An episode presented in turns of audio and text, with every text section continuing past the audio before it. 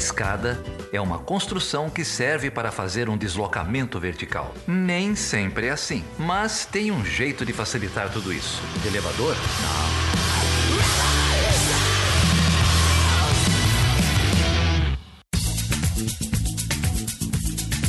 Seja bem-vindo e seja bem-vinda a mais uma edição do Chutando Escada. O meu nome é Felipe Mendonça. E eu sou Geraldo Zaran. E aí, Geraldo, hoje a gente vai falar com quem e sobre o que, cara? Felipe, hoje vai rolar um negócio inédito aqui no Chutando Escada, porque o Brasil não tá fácil, não. Então a gente faz coisas que a gente jamais imaginou que faria, né? Hoje a gente vai passar para vocês uma conversa nossa com a Patrícia Campos Melo. Pois é, é uma coisa inédita mesmo e que a gente sentiu que, que é importante fazer, né? Mas, é, Geraldo, para quem ainda está um pouco desatento, não sabe exatamente o que está rolando, o que, é que aconteceu com a Patrícia, é, conta aí pra gente um pouco o que, que aconteceu. O ouvinte vai lembrar que no episódio da semana passada a gente estava conversando aqui. Na verdade, eu nem sabia, né, Felipe? A gente chegou aqui para gravar a abertura do programa. Você uhum. me contou o que estava acontecendo aí nas redes, no Twitter, os ataques que a Patrícia tinha sofrido lá na CPMI das fake news, né? Isso, é, isso. Comentários preconceituosos, machistas, insinuações, assédio. É, a gente comentou sobre isso aqui, né? Deu nossa solidariedade à Patrícia, que é uma jornalista super premiada, uma profissional acima de qualquer suspeita. E é, teve muita repercussão, né? não só na, na podosfera, mas principalmente na, na, mídia tradicional. Os colegas da Patrícia tiveram é, abaixo assinado de jornalistas mulheres. É verdade, enfim, teve é verdade. Uma, uma série de manifestações aí. É, mas parece que esse governo não para de passar vergonha, não para de envergonhar a gente, né? É, uhum. mesmo depois de, de, de, tudo isso, de todo esse repúdio, essa semana o presidente da República de novo é, veio fazer insinuações, veio fazer agressões contra a Patrícia. Olha, é, é inacreditável, inacreditável. Depois daquela CPMI horrível das fake news, com aquele ataque grosseiro, né, violento. É, agora o próprio presidente, uma total falta de, de decoro, né, uma total falta de responsabilidade é, seguiu fazendo comentários absurdos sobre a Patrícia. Olha, é, é, lamentável, né? Se você aí normaliza o Bolsonaro, olha, eu queria dar um belo chute na sua escada, porque é inadmissível, né? Ah, é a fala de fascínora mesmo. É, se isso aí não é falta de decoro, eu não sei mais o que é. A gente não pode normalizar esse tipo de absurdo. Alguns aí dizem, do campo da esquerda, né, que tudo isso é estratégia para mudança de foco. Outros discordam. Mas o fato, né, Geraldo, é que uma jornalista que a gente respeita muito, que a gente admira muito, foi vítima mais uma vez de assédio. É, dessa vez o próprio presidente, né, que deveria ser a autoridade máxima do país, mas se mostra cada dia mais como um fascínio, né, um crápula, né, um sujeito é, execrável. E, e, o fato disso ter ocorrido é motivo mais do que suficiente para a gente manifestar toda a nossa solidariedade a Patrícia. Então, em sinal de solidariedade, de apoio, a gente vai tocar aqui um programa, uma conversa que a gente gravou com, com a Patrícia em junho de 2019. É, tem sete meses aí, mais ou menos. 18 de junho, a data original desse programa. É, o, o ouvinte tem, um, tem, tem dois motivos para a gente fazer isso, né? Um é, é, solidariedade mesmo, é mostrar o trabalho dela, mostrar o, o, tipo de reflexão que ela faz, o tipo de apuração é, jornalística que ela faz, em, em, solidariedade a todos esses ataques que ela vem sofrendo, enaltecer o trabalho dela, que é a coisa mais importante. Agora tem um, tem um outro elemento aí, é, essa nossa sociedade machista, escrota, né? É, a pessoa ouve uma piada, ouve que não é piada, né? A pessoa ouve uma agressão e dá uma risadinha, a pessoa é, esses ataques eles é, na no, no, senso comum você sempre põe uma, uma dúvida esse é o assédio uhum. né você sempre põe uma uma dúvida a respeito do, da, da, da, moral do caráter da pessoa então É, a melhor coisa para a gente combater isso aí é, é, chegar perto dessas pessoas, mostrar o trabalho, né, mostrar a, a, integridade, a moral, a ética. É, então, você que tem aí um, um parente, um colega de trabalho, alguém que, que fica falando assim: ah, mas será? Será que não tem razão? Será que isso. Será o cacete. Exatamente, né? será o cacete. É, mas ao invés de agredir essa pessoa, que talvez seja o que ela mereça.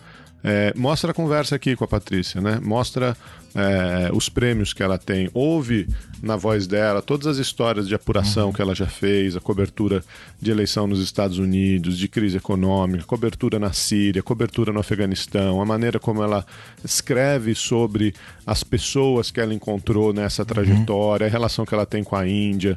É, mostra quem é, é, essa pessoa que acho que é a essa relação, essa empatia é o que mais a gente pode fazer para afastar né, toda essa, essa nuvem de, de, de dúvida, de, de, violência, de preconceito, né, essa nuvem de preconceito que, é, que essa boataria, que esses fake news, que esses crimes que esses caras cometem jogam sobre a moral das pessoas. Né? É, exatamente. A forma que a gente encontrou de manifestar solidariedade é essa, né? É mostrar para o público é, do Chutando a Escada a profissional competente, gabaritada, premiada que a Patrícia é. Ela tem um largo currículo, a gente vai ouvir aí várias histórias incríveis. Enfim, coisas que estes jornalistas aí, lambibotas, que hoje defendem o Bolsonaro, fazem o trabalho sujo do Bolsonaro, né? Coisas que eles nunca tiveram, até porque se tivessem, não prestariam esse serviço sujo a um governo igualmente sujo, é, repercutindo a agressão que a Patrícia sofreu, né? É, e você vê como são as coisas, né? Como dá a volta, né? É, a gente tinha gravado essa conversa com a Patrícia em junho. Ela foi ao ar no dia em que a Patrícia deu o furo de reportagem, né? A notícia que as empresas tinham contratado disparos, disparos para Bolsonaro no WhatsApp é, que ela apurou com várias fontes, com empresários espanhóis, etc. Foi, essa notícia foi é, ao ar no, no dia 18 do 6, foi o mesmo dia que a gente lançou o, o, programa. Se vocês ouvirem lá a abertura do programa, a gente vai estar tá fazendo essa reflexão. É, e foi a mesma a mesma matéria que levou a todas essas agressões aqui na, nas últimas semanas, né? É, então é isso, o pessoal não consegue dialogar com fatos, o pessoal não consegue dialogar com, com apuração, com jornalismo, parte para agressão, parte para insinuação. É, e é isso que a gente tem que combater o máximo possível. Pois é, e quando você aí, ouvinte, receber no WhatsApp algum tipo de absurdo sobre a Patrícia, você tem duas tarefas. A primeira é, entender né, que foi a própria Patrícia que ajudou a desvendar a maneira como o WhatsApp foi usado ilegalmente né, em campanha. E depois a segunda tarefa é enviar este episódio para a pessoa que te mandou, para ela parar de falar besteira, né? Para parar de passar vergonha, porque muito provavelmente essa pessoa não faça ideia de quem a Patrícia seja, né? Vamos deixar os links, as referências é, das matérias da Patrícia Aí no post tem também o romance que ela escreveu, que é o Lua de Mel em Kobani. É, a gente fala um pouquinho disso aí. E, e é isso, né? Vamos ficar com, com essa conversa aqui para relembrar esse papo. Um movimento aí de, de solidariedade com o que aconteceu. É, como sempre, eu queria agradecer aqui todos os apoiadores do Chutando a Escada. Você quer apoiar a continuidade desse projeto? Você pode entrar lá em chutandoaescada.com.br barra apoio participar de uma das no nossas campanhas no PicPay, no Catarse ou no Patreon. Essa semana a gente recebeu aqui o apoio, os apoiadores novos, né? O Luiz Alberto Duquini Júnior, o Marcos Vinícius Costa, o Carlos Toledo e a Isabela Lemos Cascão. Queria agradecer demais vocês aí. É, a gente vai receber todo mundo lá no nosso grupo do WhatsApp. Obrigado, gente. É uma honra enorme poder contar com o apoio de cada um de vocês a gente espera sempre merecer este apoio. Então vamos lá pro papo. Então bora lá com vocês, Patrícia Campos Melo. Good morning, Vietnam! Hey, this is not a test. This is rock and roll. Time to rock it from the Delta to the DMZ. Wow! feel good.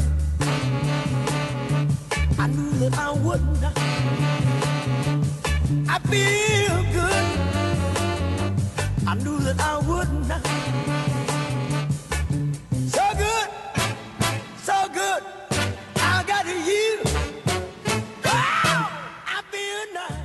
prazer receber hoje aqui a Patrícia Campos Melo, jornalista da Folha de São Paulo, vencedora aí de, de inúmeros prêmios, Troféu Mulher Imprensa em 2016, Prêmio do Comitê Internacional da Cruz Vermelha em 2017, Prêmio Internacional de Jornalismo Rei da Espanha e Prêmio Petrobras de Jornalismo em 2018. Vou ficar aqui lendo seu currículo, vai demorar um pouquinho, né, Patrícia?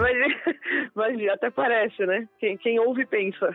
Patrícia já foi correspondente internacional em Washington, não é isso? Do Estadão, era do Estadão nessa época, 2006 a 2010, né? E aí quando você voltou que você foi para Folha? Exatamente. E tem coberto aí, faz- tem feito cobertura nacional e internacional também, né? Pela nossa formação a gente acompanha mais seu trabalho pela cobertura internacional, mas você também faz muita coisa de Brasil, né? Faço, faço. Ma- A maior parte é internacional, mas também é, falta toda a obra, né? A gente faz no Brasil, o que tiver, a gente faz.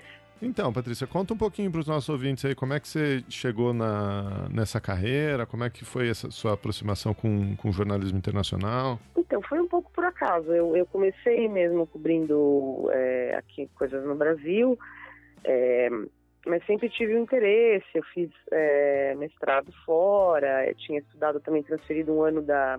Faculdade na ECA, né, na USP, e tinha transferido um ano para a Universidade de Texas. Eu sempre tive essa, esse interesse por é, área internacional. Estudei numa escola alemã, e aí. Depois que eu voltei do mestrado em Nova York, eu fui trabalhar no Estadão e comecei a trabalhar em economia e tive uma super oportunidade que foi quando o pessoa que era correspondente em Washington do Estadão muitos anos, que é o Paulo Sotero, ele se aposentou e aí resolveram apostar em uma pessoa mais nova e me, mandaram assim, foi uma super oportunidade e o Paulo me ajudou muito. E daí que começou, porque aí eu fiquei lá quase cinco anos e mal ou bem comecei a fazer coberturas ah, mais com esse viés, não só lá dentro de, de política, economia americana, mas comecei a viajar um pouco. E uma das primeiras coberturas que eu fiz é, já dentro dessa, dessa ótica internacional foi é, é, ir para o Afeganistão e passar um tempo embedded com, com as tropas americanas. Embedded é quando eles é, colocam um jornalista para acompanhar as tropas. Então você fica nas bases com os soldados, você acorda, dorme, sai em missão, etc que é um, é um tipo de cobertura que é muito é, né? Porque você toma muito o lado, você está vendo tudo pelo ponto de vista do soldado americano. Então, acho que é muito válida, desde que seja é, complementar, você tem que ver o outro lado. Então, foi o que eu fiz. Depois de passar três semanas com soldados americanos em três bases ali no Afeganistão, perto do Paquistão, eu fiquei é, um tempo é, com civis afegãos em Cabul. E, bom, daí teve essa cobertura e também fiz várias coberturas sobre é, tipo, Guantánamo. E aí eu começou assim mais essa coisa mais internacional lá, embora eu já fizesse um pouco quando eu estava no Estadão no Brasil também, mas mais, mais intensamente. E aí quando eu voltei, eu acabei indo para Folha. é, e aí acabei e comecei a cobrir bastante refugiados, o tema dos refugiados. Eu voltei em 2011, é, fui para Folha em 2011, quer dizer, voltei em 2010. E, e aí eu comecei daí, sei lá, uma cobertura puxou a outra e quando eu vi eu tava fazendo isso. E não parou até agora, né? Tô vendo aqui um dos seus artigos mais recentes é sobre a situação dos refugiados aqui na fronteira na, na Venezuela, né? Exato, exato. Isso é uma coisa que interessa muito, inclusive porque a gente tem muito essa, essa visão de todo mundo prestou muita atenção para os sírios e a guerra da Síria, que realmente é uma coisa muito importante, mas a gente tende a, a prestar menos atenção para os nossos sírios, né? Que são os venezuelanos. Eu tive, ano passado, passei um tempo em Roraima e especificamente em Pacarama, que é a cidade ali na fronteira, para ver a situação e a situação das pessoas que estão chegando. E, então eu acho importante a gente sempre prestar atenção nisso, né? Que é uma coisa que está acontecendo aqui do lado e um país que está se desintegrando e a gente tem uma responsabilidade de acolher essas pessoas. Então é, esse é um assunto que eu, que eu acompanho bastante. Você estava mencionando esse período como, como correspondente em, em Washington. É, você ficou lá de 2000 e... 2006 a 2010. Então você pegou a transi... o finzinho, o segundo mandato do Bush e o comecinho do Obama. Exato, exato. Eu peguei o, o finalzinho do Bush, inclusive é, tive uma oportunidade bem bacana que foi entrevistar o Bush na Casa Branca, né? Antes dele vir para o Brasil, ele fez a visita. Depois eu cobri a visita quando o Lula foi para lá. É, aí eu cobri a eleição do Obama, a primeira, a segunda eleição do Obama, e depois eu voltei agora em 2016 para cobrir a eleição do Trump. Mas, e cobri a crise, a crise econômica e financeira em 2008, que também foi uma coisa muito importante ali. Como que você reflete esse, esse período todo, é, não só dessas idas e vindas é, aos Estados Unidos, fazendo cobertura, a gente sabe que a relação, por exemplo, hoje do, do governo Trump com a imprensa é, é uma relação muito particular, né? Para se quiser uhum. usar uma palavra. Uma boa palavra. É, como, que você, como que você vê o, a sociedade americana, o meio ambiente americano, enfim, esse ambiente de política é, doméstica internacional americana nesses últimos anos? Bom, você sabe bem mais que eu, né? Estou inverte... invertendo aqui, é, Patrícia. É, pois é, eu, eu costumo dar isso para você, né? É, mas eu acho, foi uma mudança muito grande, né? Eu me lembro que toda a eleição, a eleição do Obama foi, você teve um, momento de euforia, né? De pelo menos uma parcela da população americana que era assim, nossa, agora assim tudo é possível, né? Foi eleito um presidente negro, primeiro presidente negro, então você teve toda essa euforia da ala mais progressista da, da sociedade americana. E, e aí depois da crise de 2008 é, eu acho que isso foi estava ali na base desse fenômeno de ascensão de populismo de direita, que foi essa coisa dos, dos órfãos da globalização, né? Os, os órfãos é, do, do, progressismo, do, ou do, agora está na moda falar em globalismo, né? E, e aí você teve esse backlash de, de populismo de direita em vários lugares, nos Estados Unidos inclusive. Então são tipos de sociedade é, ou de é, ambientes políticos muito diferentes, muito diferente do que a gente viu uh, acontecendo entre 2008 e durante o mandato, os mandatos do Obama, e depois essa, esse novo cenário aí de você rever uh, tudo que era dado como certo até então, né? Eu acho que tem muito a ver com a crise de 2008, né? Você teve muita decepção é, de classes classe média, né, que se viu muito ali negligenciada, e, e aí assim, são desses governos, desses presidentes que apelam mais aí para um lado populista e um lado de gente que não foi uh, contemplada na, na, globalização. Deixa eu, deixa eu fazer, vou mudar a pergunta, ver se você fica mais, mais confortável. O jeito de fazer a cobertura mudou? O jeito de fazer jornalismo é, ah, mudou para vocês? Mudou completamente. Mudou completamente, primeiro porque assim, isso começou no Obama, eu acho que foi essa operação dos governos de você eliminar o intermediário, né, na sua comunicação com o público, com os eleitores, né? As pessoas costumam dizer, ah, não, isso começou com o Trump. Na verdade, começou com o Obama. Eu me lembro que quando ele começou a fazer essa coisa de fazer lives, de fazer vídeos e reduzir o número de coletivas. Então, é, esse, esse tipo de cobertura desintermediado, né, que eles tentaram fazer, você não passar pelo filtro da imprensa tradicional, você optar cada vez mais por comunicação direta, por redes sociais, etc. E o Trump foi um cara que levou isso aos extremos, né? É, primeiro com o Twitter e depois é, isso foi só um passo para depois você começar a hostilizar abertamente a imprensa, né? É, eu me lembro que tinha uma grande discussão no começo do mandato do, do Trump. Será que a gente deve ou não cobrir tudo que ele coloca no Twitter? Porque dessa maneira é, o presidente ele dita o tipo de notícias, né? Ele basicamente dita o que a imprensa vai cobrir, o que será o assunto. Então, assim, a gente vai submeter a isso e vai é, cobrir todos os tweets, ao mesmo tempo é notícia, né? E ele governa pelo Twitter, então você também não pode dar o luxo de não cobrir o que ele está colocando no Twitter. É, então eu acho que nesse sentido mudou completamente uh, tipo de cobertura que a gente faz de, de presidência de política, e aqui no Brasil também. Eu lembro que, uh, né, logo no início do, do governo Trump, havia uma discussão na imprensa americana sobre perder o acesso, né? E aí aparecia uma discussão em que alguns jornalistas, é, enfim, acho que uma discussão entre jornalistas americanos dizendo assim, olha, mas é, jornalismo não é sobre acesso, né? É, uhum. Acho que tem uma frase agora de quem me esqueci aqui que jornalismo é de oposição, né? O jornalismo por natureza é. Milor Fernandes. É, todos os jornalistas de oposição, o resto é secos e molhados. É. é. então é, eu, eu, vi um pouco refletido na imprensa americana essa, essa discussão, né? Bom, mas gente, não ter acesso não deve ser o problema, né? No, no, a gente deveria fazer mesmo é apuração, é confrontar, uhum. é, etc. Você teve esse, esse feeling, assim, esse senso?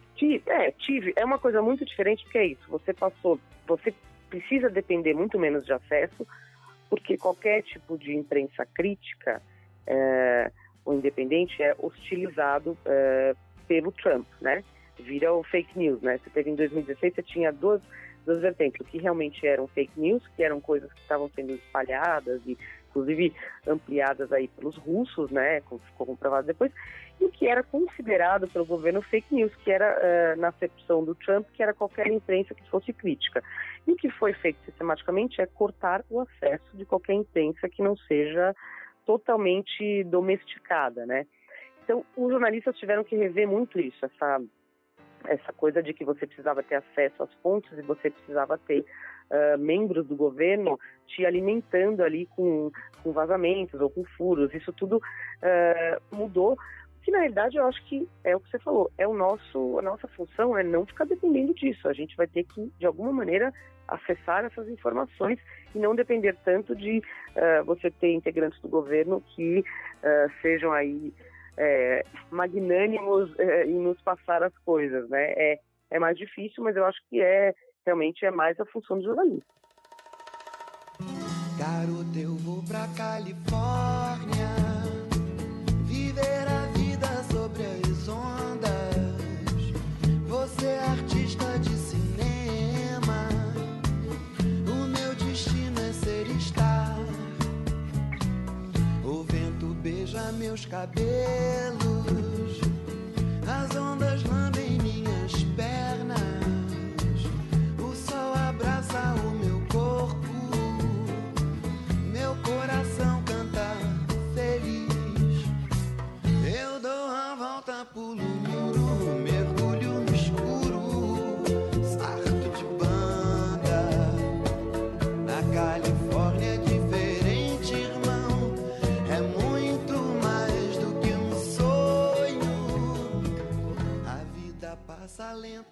E essas últimas é, viagens que você cobriu, é, tanto a visita do, do, do, Bolsonaro quanto a do Mourão, é, dá para fazer uma, uma comparação com, com que foram visitas presidenciais em, em momentos anteriores?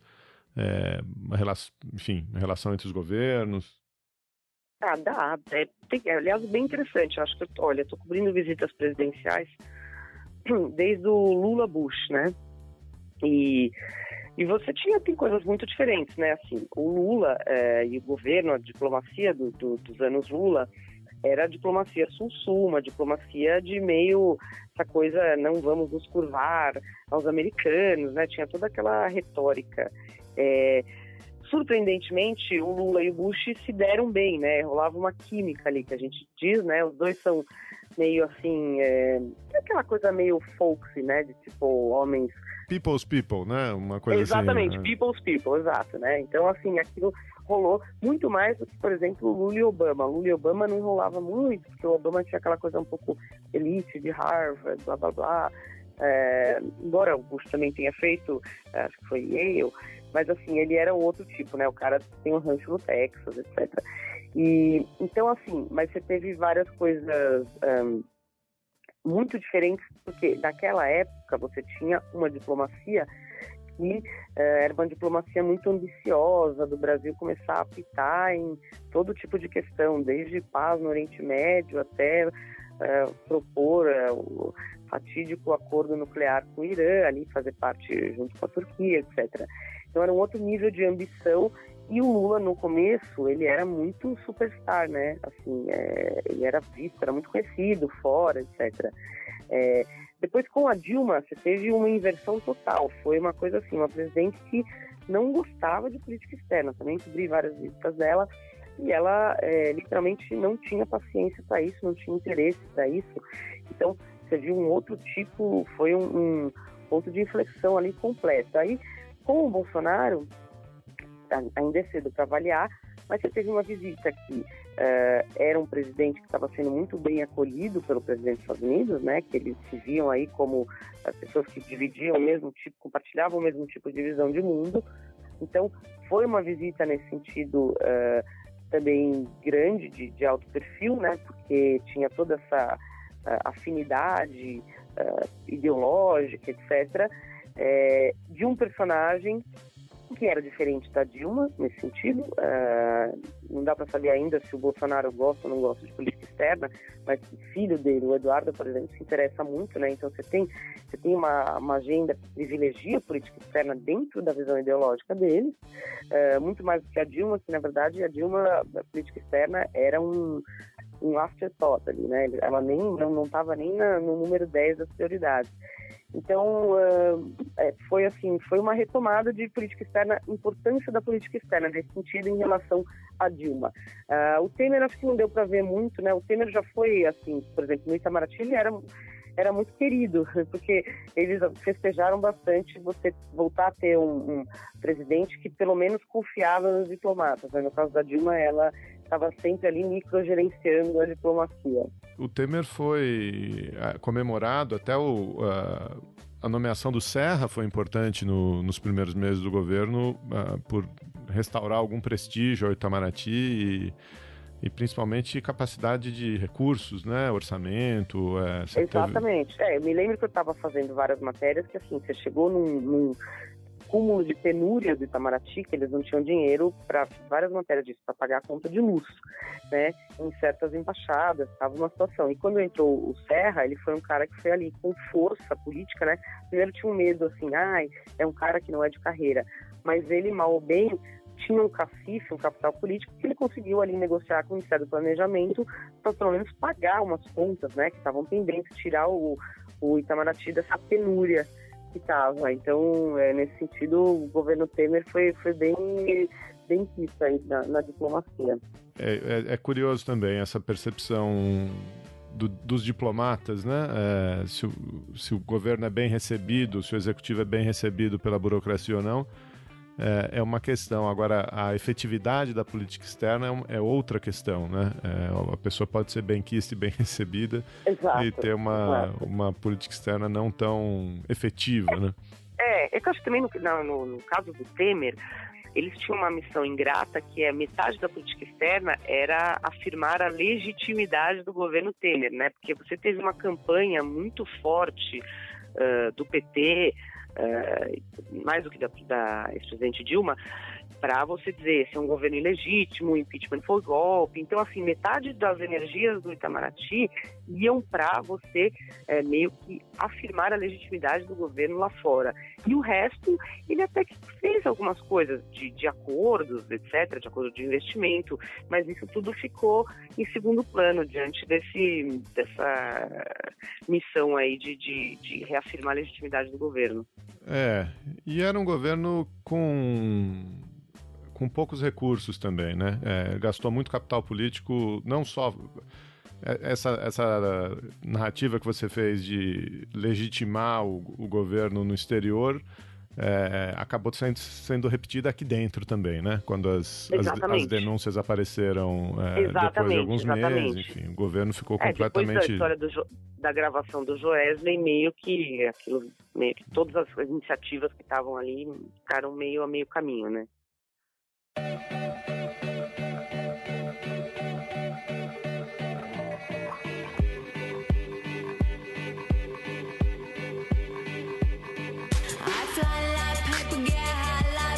If you catch me at the border, I got visas in my name. If you come around here, I'll make them all day.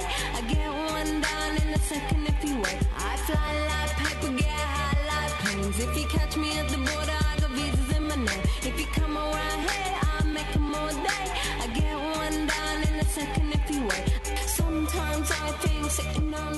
Bom, a gente estava falando aqui da da sua cobertura. Eu estou olhando aqui as suas últimas três matérias na Folha, estão falando exatamente da questão uh, do Trump uh, com a China, né? Quer dizer, você continua uhum. cobrindo aí Estados Unidos, tem essa matéria da Venezuela, que depois a gente pode voltar um pouquinho, mas tem uma, um longo relato aqui sobre as eleições na Índia.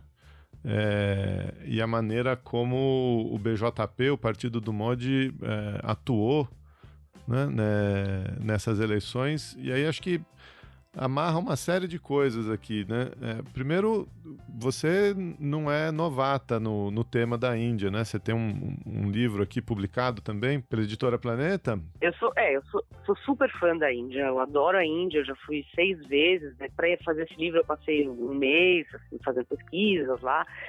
Eu gosto muito e, e eu tinha é, particular interesse nessa eleição da Índia porque assim eu, eu cobri a eleição de 2014 uhum. que ganhou o BJP, né? E, e o primeiro-ministro foi o Modi e foi um cara que foi um pioneiro uh, em entender a importância de mídias sociais na comunicação política e na comunicação eleitoral. Então, uh, nesse sentido, foi interessante cobrir a eleição de 2014 na Índia, depois a eleição de 2016 nos Estados Unidos, que também é um presidente que usava muito redes sociais, depois de 2018 no Brasil, é, que eu cobri de forma lateral, não, não completa, assim, mas que também teve um papel importante em mídias sociais. E uh, desse ano, de novo, uh, o BJP usa de forma muito eficiente. Você teve o partido de oposição, o principal partido de oposição, o Congresso, tentando ali correr atrás, mas muito atrás, nesse uso de, de mídias sociais. É, então isso eu acho que é uma coisa bem fascinante, né? Como, como as campanhas eleitorais estão se transformando em todo mundo, né? É, como, bom, o Modi teve uma vitória de novo, assim, muito acima do, do esperado, né? Todo mundo achava que ele ia ganhar, mas que ia reduzir a margem que ele tinha no parlamento, e na realidade não, ele ganhou e ganhou com uma ampla margem, né? Apesar de ele ter ficado um pouco aquém do esperado, por exemplo, em resultados econômicos. O que é uma coisa meio bizarra a gente pensar no Brasil, que a gente mal e mal vai conseguir crescer 0,8% o PIB desse ano, e eles é, começam a discutir problemas de, de é, política econômica com um crescimento de 6, 7, na verdade 7%. Eles estão questionando agora se o, os números, mas mesmo que se houver uma discrepância nos números de contabilidade do PIB, ah, não foi 7%, não foi 8%, foi 6,5%. Então, assim, é meio essa discussão, né? Mas, uh, de fato, tiveram. O Modi é um, é um político a se acompanhar, é um, é um fenômeno ali de, de, uh, de tática, de estratégia política. Conta um pouquinho pra gente, Patrícia, porque eu, realmente recomendo aqui que todos os, os, ouvintes leiam, leiam essa matéria, tá, tá muito bem feita e é um, um tema é, fascinante, né? Para vocês é, terem noção. A gente sabe o tamanho da Índia, né? Um, um bilhão, população de 1.3. 1.3, é. 600 milhões, mais de 600 milhões de usuários de internet, né? Uhum. E o BJP é, é um partido de 110 milhões de membros, não é isso? É muito impressionante. É tudo muito impressionante. Foi a maior eleição do mundo, né? Você tinha 900 milhões de eleitores que poderiam votar. Uh, no final das contas, acho que 600 e poucos milhões votaram, né? Imagina, são uh, três Brasis mais ou menos, votando, né, três populações do Brasil, uh, e o BJP tinha essa estratégia de criar grupos de WhatsApp há muitos anos. Então eles têm uma comunicação via WhatsApp que é super eficiente e, e algumas coisas que são quase é, George Orwell, assim, por exemplo, uma das coisas que eu achei muito impressionante é o Narendra Modi, ele tem um aplicativo dele, né? O aplicativo Narendra Modi. E você teve no ano passado vários programas uh, de governo em estados que eles distribuíam celulares como uma era é como se fosse um Bolsa Família de uh, digitalização da população, né? Vamos inserir as pessoas, ter mais pessoas conectadas à internet por meio de smartphones ou uns outros telefones que eles têm lá, que são celulares um pouco mais simples, não chegam a ser smartphones, mas têm acesso à internet. E esses, todos esses milhares de, de celulares que eles estavam distribuindo, é, vinham com o aplicativo Narendra Modi pré-instalado. E com esse aplicativo você tinha distribuição de notícias né, do governo. Imagino que não sejam notícias muito críticas, né? Se você está ali no, no aplicativo Narendra Modi. E também dados, você pega dados desses eleitores que depois são usados para você microdirecionar mensagens políticas. tudo isso é, é, muito fascinante, muito assustador, né? Assim, o poder disso, você poder é, customizar a mensagem para cada tipo de eleitor que você está querendo atingir. É, são coisas que eu acho que mal ou bem daqui a pouco chegam no Brasil, né? Tanto que a gente, é, a Índia sempre é uma coisa, eles estão ali três passos à nossa frente, essa coisa de WhatsApp, é, é um negócio para a gente acompanhar. É, é, é, muito impressionante isso, né? Um dado aqui que você, que você levanta como é, essa, essa empresa Reliance Jio, né? Uhum. É, do Mukesh Ambani. Ambani, é. Homem mais rico da Índia. Com uma estratégia de distribuir celulares por 21 dólares com seis meses de dados e ligações ilimitados, né? É muito impressionante. Eles conseguiram com o lançamento dessa empresa, essa empresa é do Mukesh Ambani, Reliance o cara é o mais rico da Índia, uh, acho que o patrimônio dele é 38 bilhões, é uma coisa assustadora. E ele resolveu que ele queria ali ser uh, um player muito importante em, em telecomunicações. Então ele simplesmente lança celular no, no, início, quando ele lançou, tipo 2016, dava seis meses de graça de dados e voz ilimitados. Então, basicamente, ele quebrou vários concorrentes e conseguiu criar uh, um gigante aí de, de, celulares e de dados. Hoje em dia, a Índia é um dos lugares mais baratos do mundo uh, em, em, relação a dados de internet, né? Você pode ter um plano uh, de dados que acho que você tem 1,5 uh, de. Essa aqui é uma quantidade enorme de dados por dia por um preço ridículo. Então você teve uma expansão brutal uh, da penetração de internet na população indiana, ao mesmo tempo que você tem a coisa da política muito usando isso, né? Usando comunicação, uh, mídias sociais com o eleitor. O, o Abani não, não apoiou a campanha do mod, não, né? Apoiou. Apoiou. Inclusive o lançamento de vários dos, dos uh, serviços desse Reliance Joe tinham até a foto do, do Modi, né? Isso foi toda uma discussão ali, é, é, qual eram os, os, limites ali, as divisões. É, também no, no é, pra você ter ideia, num dos lançamentos do Reliance Joe, desse, desse serviço de dados do, do, telefone que eles vendem também, é, eles usavam ali na demonstração disco, é, o streaming de discursos do Modi. Coisa. É, é tudo. É, é um limite todo meio cinza, né? É, um, um, país que tem uma legislação de privacidade de dados muito permissiva, desses players com, com abertura direta no, no, na política, né? Uhum. A gente tem que olhar com cuidado mesmo se pode ser um trendsetter, né? Quando você está falando exato, aí que. Exato. Exato. Tomar cuidado para não dar ideia, né? É, pois é. Pois é, eu nem sei se eu vou recomendar o pessoal ler muito essa sua matéria aqui, não. pois é. Eu estava escrevendo pensando, ixi. É, e já temos um histórico complicado por aqui, mas isso a gente deixa para outro momento. Mas como, como foi? Você disse que você já foi seis vezes à Índia. Você tem como, como é acompanhar a evolução do, do, do país assim? Estamos falando aí de mais de 10 anos desde o seu primeiro livro sobre, exato, sobre a Índia. Né? Exato, mas é mais de 10 anos. Uma das coisas que eu estava comentando assim, eu tenho tenho amigos é, que já moraram na Índia, que sabem muito mais que eu, né? E tenho amigos indianos. Uma das coisas que eu que eu notei foi que o país está mais limpo. E esse é um reflexo, e acho que explica muito também do, da popularidade do Modi, que ele fez esse programa, é um programa de é, vamos limpar a Índia, né? Então, desde limpeza urbana até construção de banheiros, de privadas, porque era um país onde você tinha milhares de pessoas, milhões de pessoas que ainda tinham que fazer as necessidades ao ar livre, literalmente, né?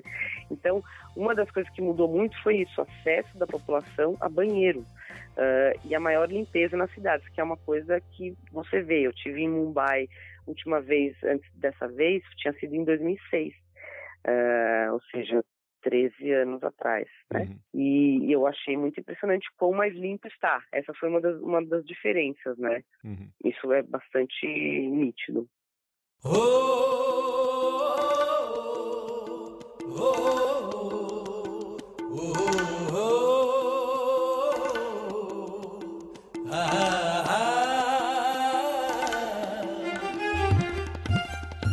یاواره سرگردان از تنهایی و از این زندان به کابل جان به کابل جان به کابل جان سلام افغانستان. سلام. بکابل جان بکابل جان بکابل جان. سلام. افغانستان سلام. از یاوارم از سرگردان از تنهایی و از زندان.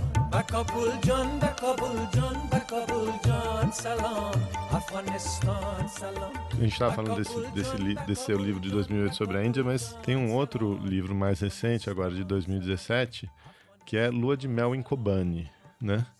Uhum. É, a gente recebeu aqui quando foi? Foi ano passado. É, foi, a gente recebeu aqui no começo de 2018 o Jamil Chad, uhum. é, que escreveu um romance é, a caminho de- O Caminho de Abraão, né? Em que ele é, juntava ali um- uma história ficcional é, de refugiados com um pouco da cobertura que, que ele fez e tal. É, o Jamil veio aqui, explicou um pouco que ele buscou o romance para falar coisas que, como jornalista, ele não poderia falar, né? Para tomar né, posições que, que, enfim, que não, não tem não teriam lugar na cobertura jornalística, né? É, você fez uma coisa parecida, mas acho que o, o, o caso do Vladimir Kobani é é uma história ainda mais especial, vamos dizer assim, porque você não precisou você não precisou ir para ficção, né, Patrícia? Não tem nada, é, não tem nada de ficção. É, é 100%, é uma história tão incrível, né, que parece ficção. Não, é 100% verdade.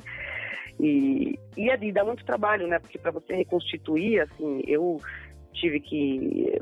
Bom, a história, vou fazer um resumo breve. É, é um casal é, sensacional que eles, é, os dois são sírios, eles estavam ah, refugiados, exilados, né? Ele na Turquia e ela na Rússia, se conheceram pela internet, se apaixonaram, resolveram eh, casar e voltar para a Síria, porque naquele momento o norte da Síria, eles são curdos, estava mais calmo. E no processo de voltar, quando eles estavam voltando para a cidade original da família dele, do Barzan, o Estado Islâmico invadiu Kobani. E foi uma. O cerco a Kobani foi um, um, um acontecimento muito importante de virada virada dessa, desse combate, dessa eh, luta, guerra contra o Estado Islâmico, porque puxou os Estados Unidos para a guerra, para apoiar os curdos. É, então, as- é- essa história é a história, literalmente, da lua de mel que eles passaram com o Kobani sitiado pelo Estado Islâmico. E esse é um casal que eu tive uma sorte incrível de conhecer, por acaso, ah, numa das minhas viagens na Síria. É, e aí, para escrever esse livro, eu entrevistei e reentrevistei eles, amigos, parentes, inúmeras vezes, né? Para tentar reconstituir um pouco do que foi, o que, que eles viram.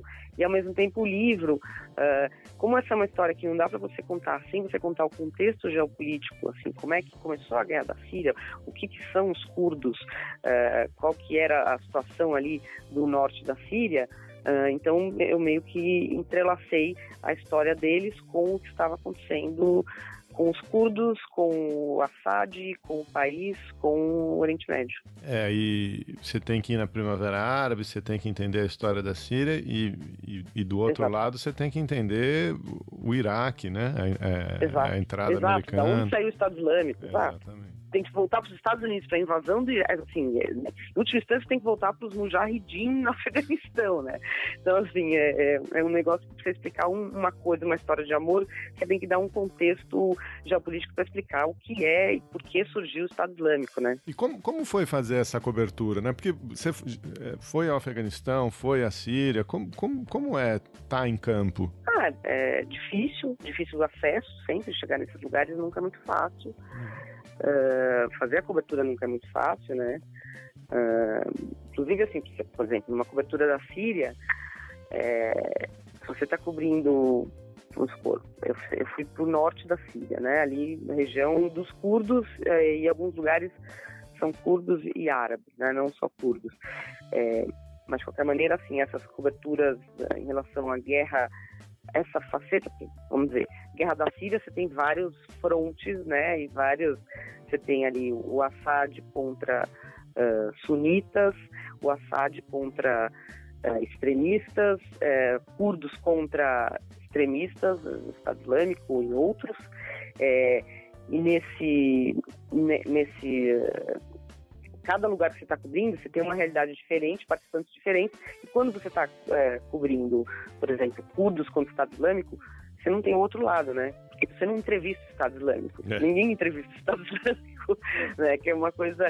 Então, é, é uma cobertura super difícil, assim. Eu acho que tanto lá quanto na Líbia, outros lugares onde eu estive cobrindo, são coberturas eh, que têm limitações.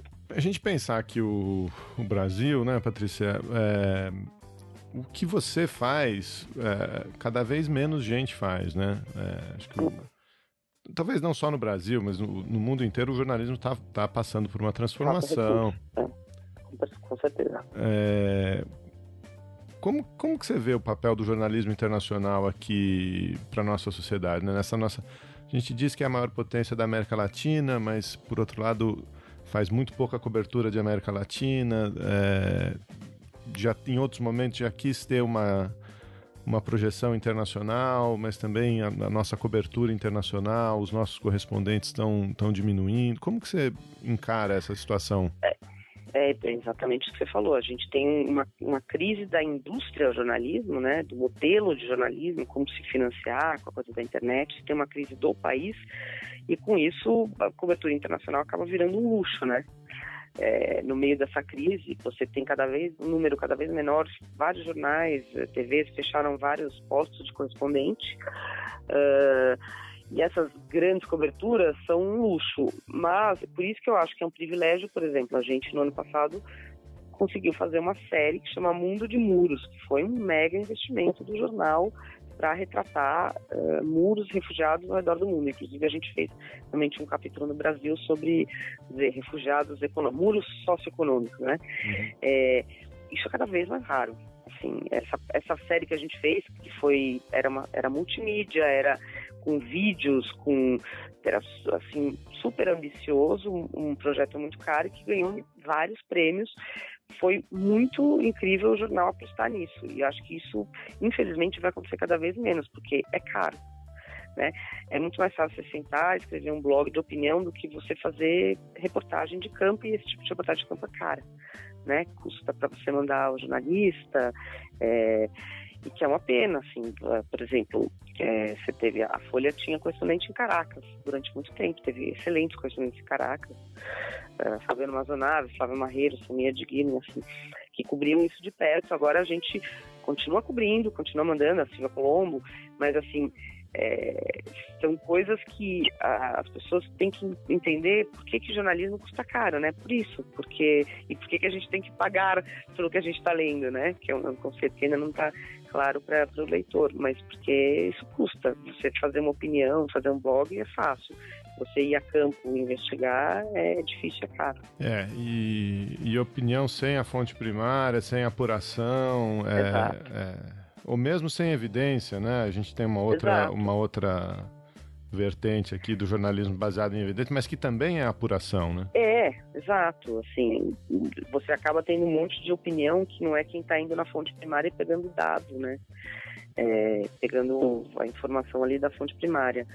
É, isso é um negócio, eu diria que não é só no Brasil que você tem essa crise, mas no Brasil acho que juntou a crise do modelo é, né, de jornalismo, modelo de negócio de jornalismo com a crise do país, né? Com que e que tanta coisa acontecendo aqui dentro também, né? Que às vezes a coisa. Embora assim, eu acho que nesse governo, uma coisa interessante é que política externa voltou a ter é, um destaque, né? Porque você tem uma mudança tão grande nos posicionamentos de política externa do governo e do destaque que eles dão que, que voltou a ser uma, uma cobertura uh, que tem destaque que estão dedicando gente para isso.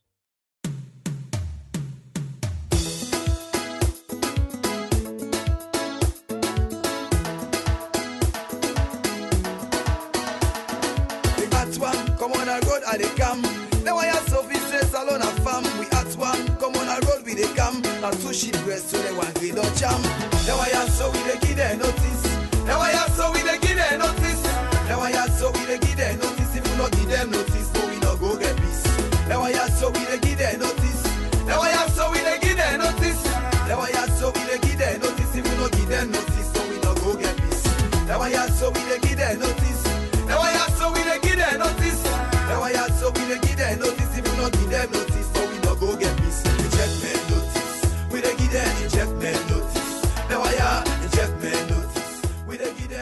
Coisa que as pessoas costumam perguntar, elas acham interessante, que é do ebola. Você fez essa cobertura entre 14 e 15, né, em Serra Leoa? É, fui, fui para lá em, em agosto de 2014 e depois voltei para lá em maio de 2015. É, agosto de 2014 era o pico da, da epidemia é, e certamente foi uma das coberturas mais complicadas que eu fiz, né? Porque é muito difícil, porque Serra Leoa já é um, é um país muito pobre e muito sem estrutura, né? De anos de guerra civil, etc. E aí, para completar, os caras aí ficam é, são atingidos por uma epidemia num país onde o sistema de saúde já é muito ruim, né? E, e para a gente cobrir, é, ah, o acesso era muito difícil, né? Você tinha que entrar numa área controlada, uma área de epidemia, tomar vários cuidados. É, era difícil até se arrumar um motorista, né? Que topasse com você, te levar até esse lugar. A estrada é horrível, assim. Então é. Foi todo. Mas assim, foi uma das coberturas que eu vi. Eu achei que de alguma maneira é, ter alguém lá fez muita diferença, porque de alguma maneira, assim, esse é o tipo de notícia que as pessoas no começo falam assim, ah, é mais uma doença estranha em mais um país da África, cheio de gente pobre. Né? Você tem aquele, aquela visão elitista desinteressada, tipo mais uma bomba no Iraque. E, e acho que se a gente consegue eh, ter alguma esperança pequena de que uh, as pessoas vão prestar mais atenção se você conseguir contar a história, e mostrar pessoas, mostrar o que as pessoas querem, o que as pessoas fazem, para criar algum tipo de empatia para as pessoas prestarem atenção, acho que está valendo, né? Aí a gente fez um pouco aí no nosso trabalho, se você conseguir um pouquinho disso. Eu acho que talvez nessa cobertura a gente conseguiu um pouquinho disso, de mostrar mais ou menos quem eram as pessoas, entendeu? Mostrar tudo, desde o médico que está lá até paciente, a pessoa que perdeu pessoas da família, a pessoa que estava doente, é, sei lá, acho que fez um, fez um pouquinho de diferença, tendo, tem, acho que talvez esteja me iludindo, mas acho que fez um pouquinho. Não, é, é, eu não acho que é ilusão, não. Acho que esse, esse sentimento de gerar empatia, é, esse processo, né, de você gerar empatia, ele é fundamental na, na comunicação, né? Principalmente nos tempos que a gente vive é, de polarização, de desinteresse, de, de preconceitos, né? Todo mundo tem uma Exato. opinião prévia é, e você só consegue romper essa barreira mesmo é, com a empatia, né? Quando a pessoa consegue se colocar no seu ou, ou reconhecer em você alguma coisa comum, né? Exatamente. Esse é o objetivo principal, eu acho, é, de to todos, todos esses tipos de cobertura, né? Porque como essa coisa de polarização e de você sempre é, transformar o outro no vilão, né? Seja o outro o muçulmano ou o comunista ou né, qualquer coisa desse tipo, você mostrar na realidade quantas coisas a gente tem em comum com essas pessoas, né? Criar uma empatia, que foi a ideia também do, da série dos muros. É, eu acho que esse é, é o principal objetivo aí, de alguma maneira, não sei. Aí você, acadêmico, você vai saber melhor, mas assim, não sei como resolver essa polarização, né? é, mas é, as pessoas se reconhecerem nas outras, de algum jeito. É, esse é um desafio muito para além da academia, né? Tem que, tem que juntar todo mundo, né? Academia, prática. É, é. Acho que é all hands on deck, porque é esse, esse, esse, desafio é o desafio dos nossos tempos, né? Pelo menos dessa, desses últimos anos aqui. Sim. Now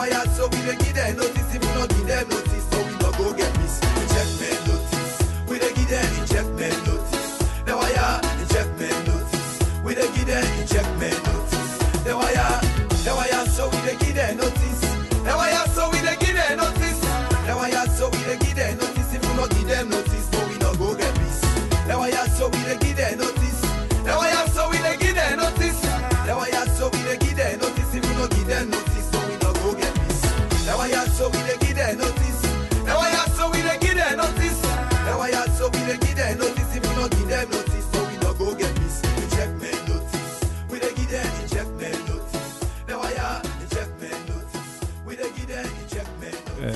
nesse contexto, né, nesse contexto do, de crise do jornalismo, de questionamento sobre, é, sobre jornalismo internacional, é, e, e, nessas coberturas difíceis que você faz, né, no, no exterior, em, em, países é, muçulmanos.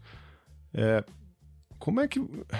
Enfim, eu, eu, até a minha posição para fazer essa pergunta é, é, eu acho um pouco diferente, mas como é que é, é, é ser mulher, né? É, como é que você lida com essa questão? O que, que você, é, você acha que a gente está evoluindo, não está? Enfim, os desafios, os problemas. Olha, é, se eu falar aqui, é, eu acho que sim. Ser mulher nesse tipo de cobertura é, mais ajuda do que atrapalha. É, parece ser contra-intuitivo aí, mas é, é, pensa uma coisa, vários desses países, uh, nos que são mais conservadores, uh, jornalista mulher tem acesso a mais de 50% da população que os homens não têm acesso. Você como mulher, você consegue entrevistar a mulher e entrar na casa das pessoas, né? Você tem esse tipo de acesso, é, enquanto que o jornalista homem, você ia em alguns lugares, você, as mulheres não vão ficar à vontade, né? Para falar com o homem. Então, assim, acho que nesse sentido a gente tem uma vantagem, né?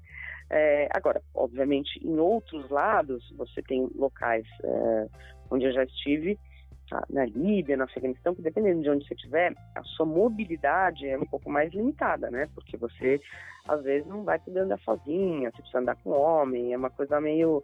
É, mas eu acho que, na grande maioria das vezes, mais ajuda do que atrapalha.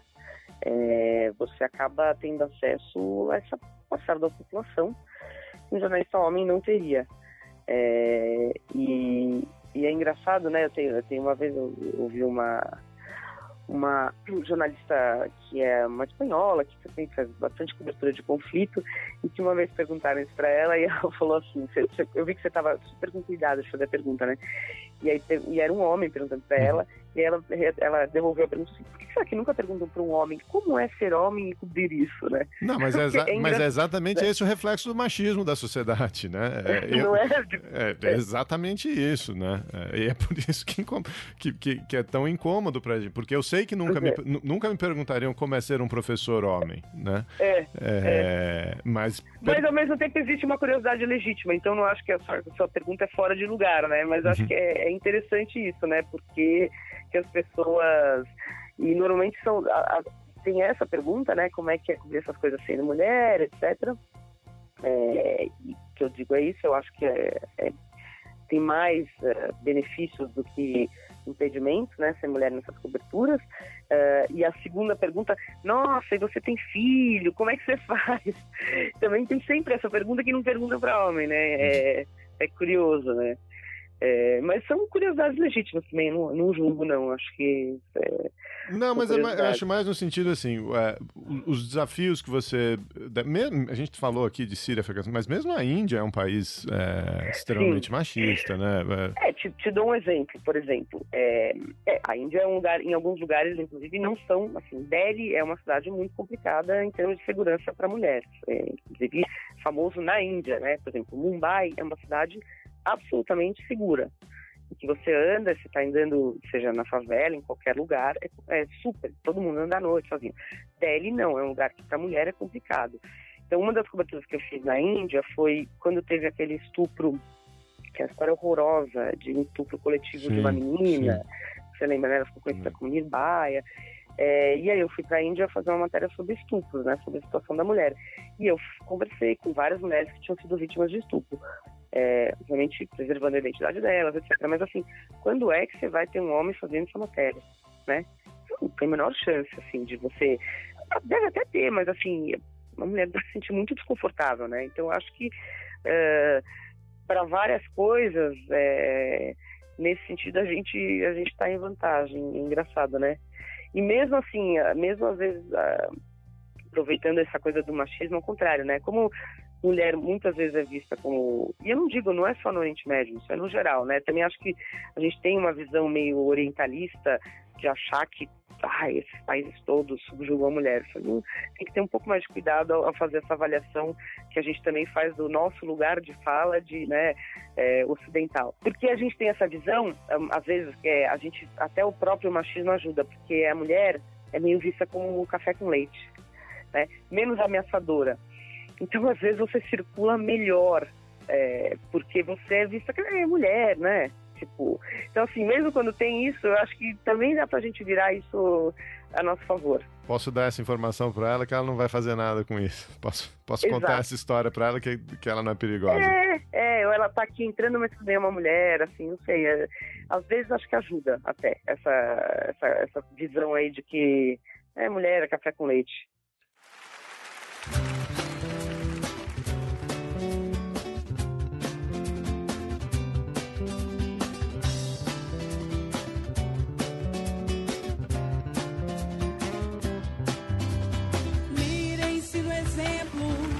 Aquelas mulheres de Atenas vivem pros seus maridos, orgulho e raça de Atenas.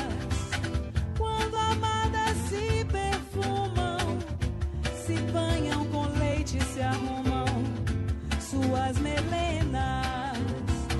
Quando fustigadas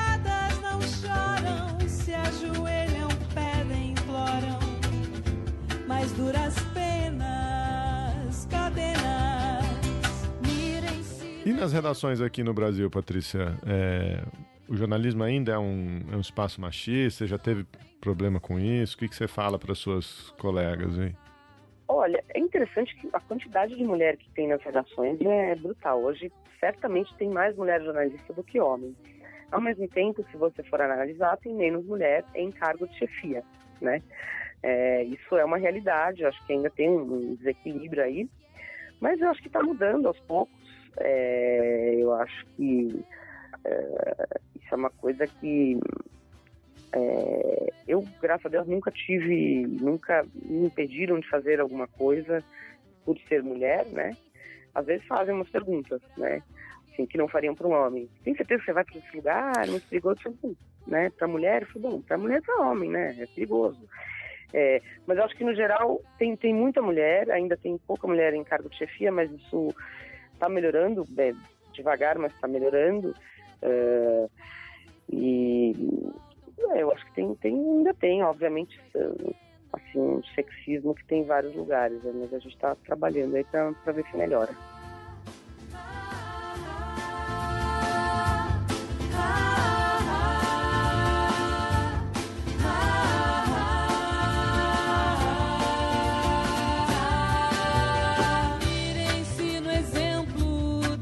Daquelas mulheres de Atenas.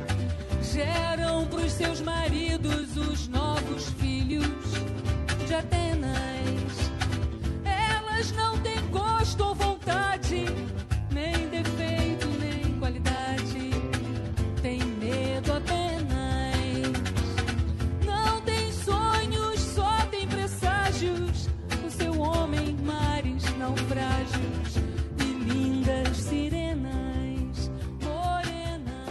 Patrícia, super obrigado. É um papo super gostoso. Tenho certeza que os nossos ouvintes vão, vão adorar ouvir essas, essas suas histórias, seus pontos de vista. Pô, eu que agradeço. é, agradeço o privilégio é, vocês me convidarem, né? Super fã.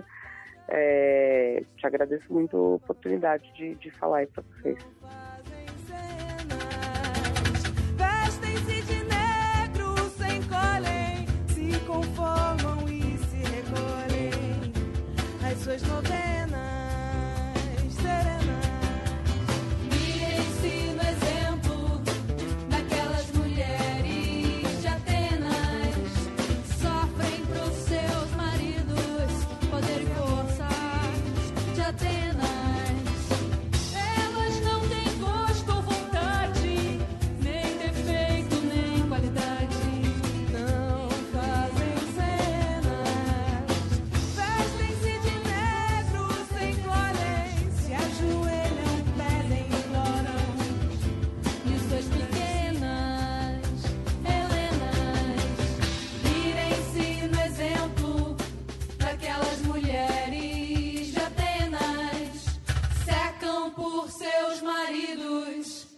orgulho e raça de Atenas.